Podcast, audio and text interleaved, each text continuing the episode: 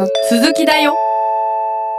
さあということで前回から始まったビッグファイブで紐解くネットコミュニケーション編谷先生本日もよろしくお願いします。はいよろしくお願いします。今回はいよいよ SNS と性格の関係性についてお話をします、はい。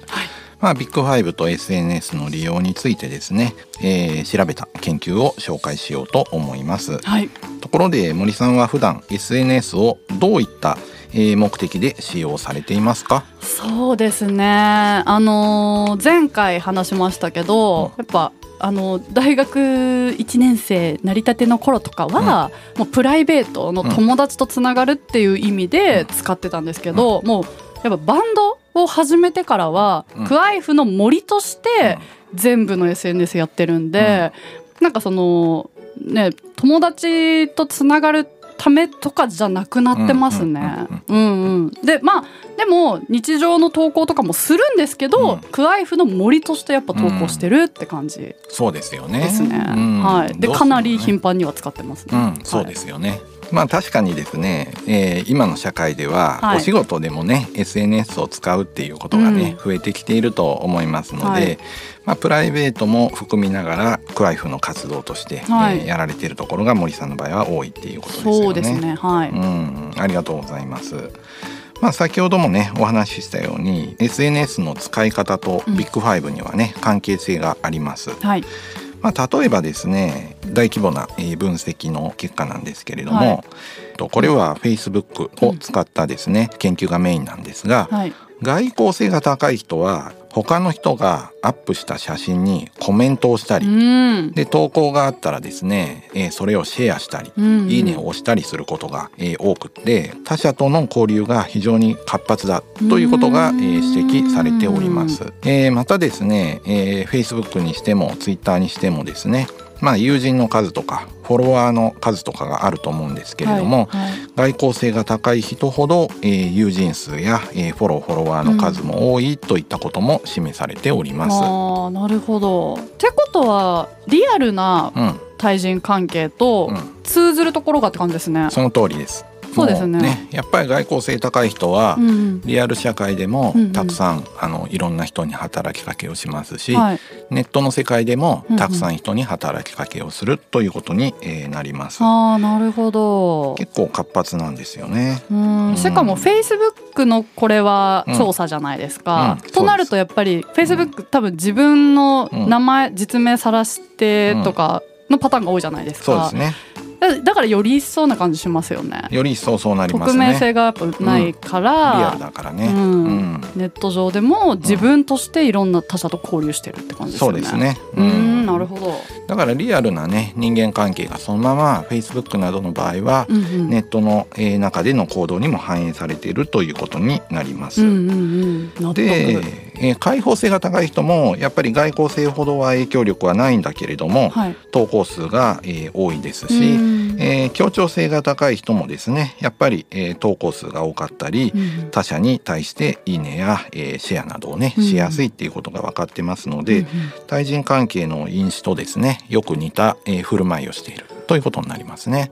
そうですね。なるほどな、うん、えじゃあまたこの先やると思うんですけど、うんネットの中でだけすっごい まあ依存いわゆる、うん。うん。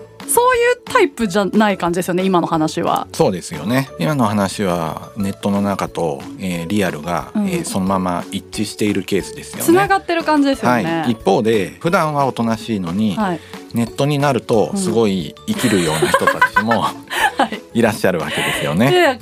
かなりいますよね、ね、そういう人たちがね、いるわけなんですけれどもまたそういうね普段は温厚というかそこまでですね、うん、えー、攻撃的ではないのに、うん、ネットになるとちょっといじめとか誹謗中傷とかをするっていうのも研究されてます。うん、あそうなんですね、うん、やっぱり。ね、でもこれはまたね後のトピックで、はい、えー、お話をしようと思ってますので楽しみにしておいてください。はい、気になります。気になりますね。待ってます。はい。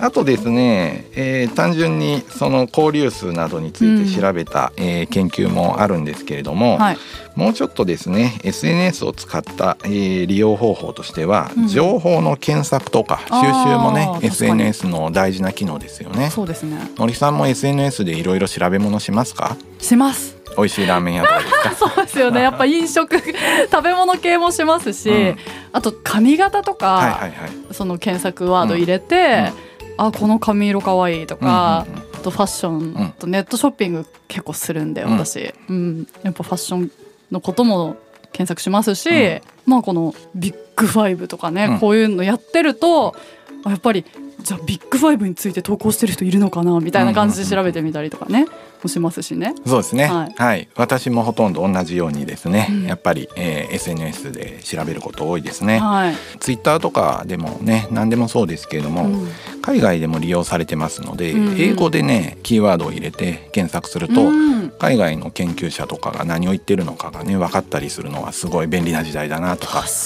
思ったりしますね。すごいですよね。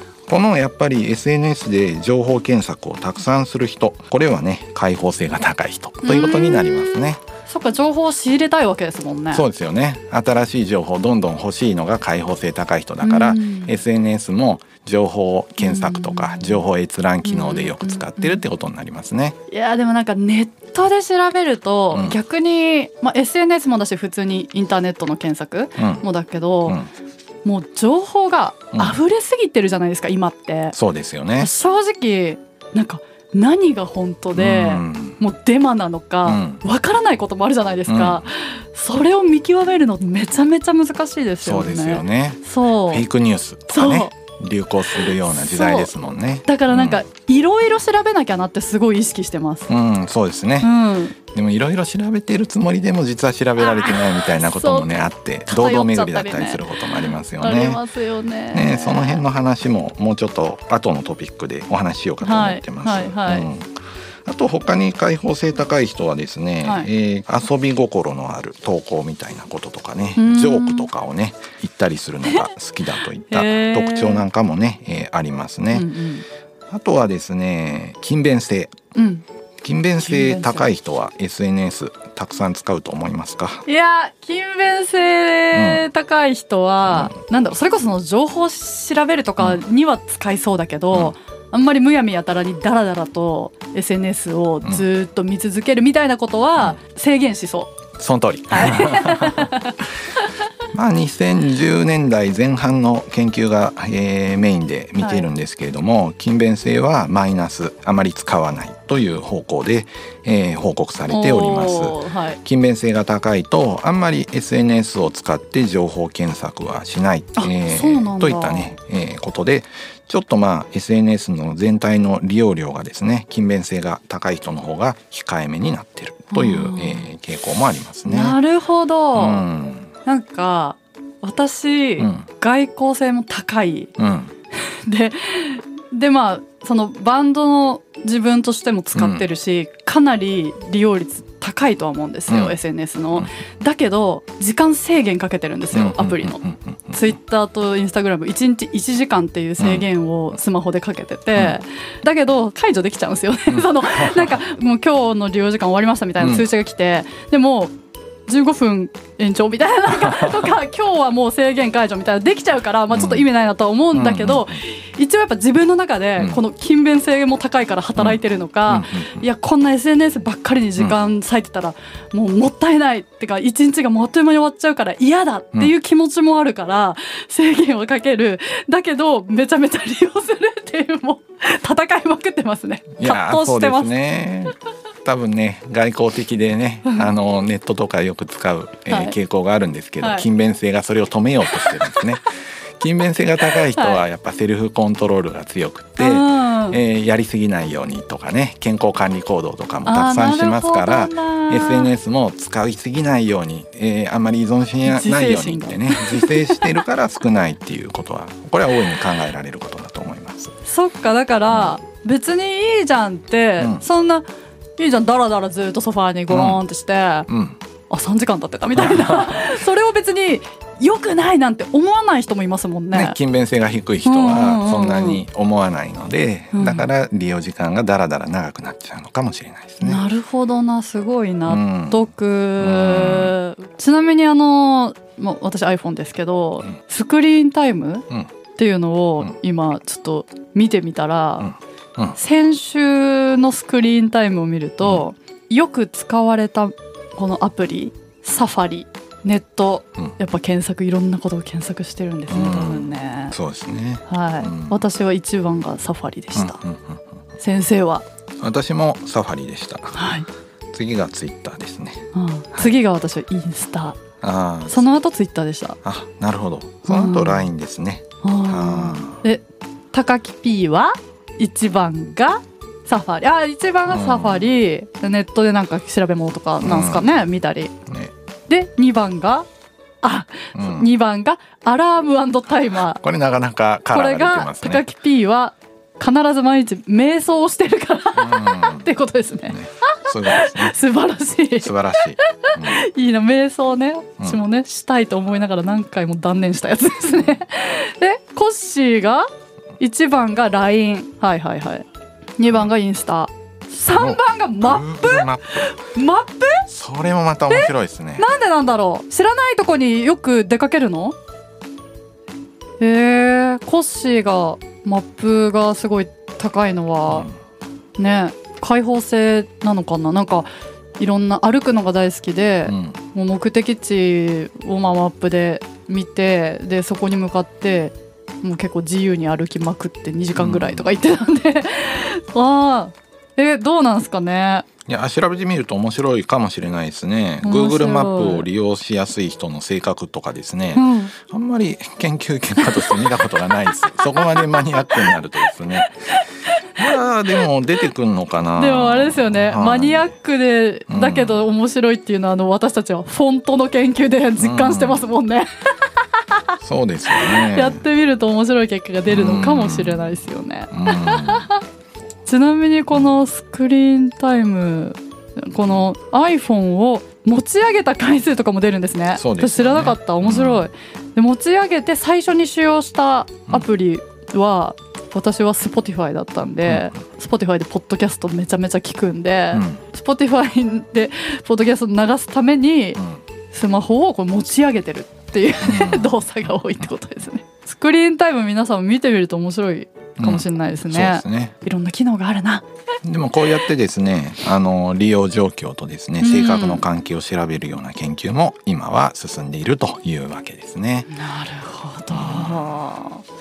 もう皆さんもね自分のビッグファイブね、うん、あ私はこうだからこうなのかみたいなのがね、うん、分かると面白いですよね。そうですよね。はい。なかなかやっぱりあの勤勉性の高い人はすごい自分をコントロールするので、うん、あんまりですね、えー、SNS にとらわれないのかもしれないですよね。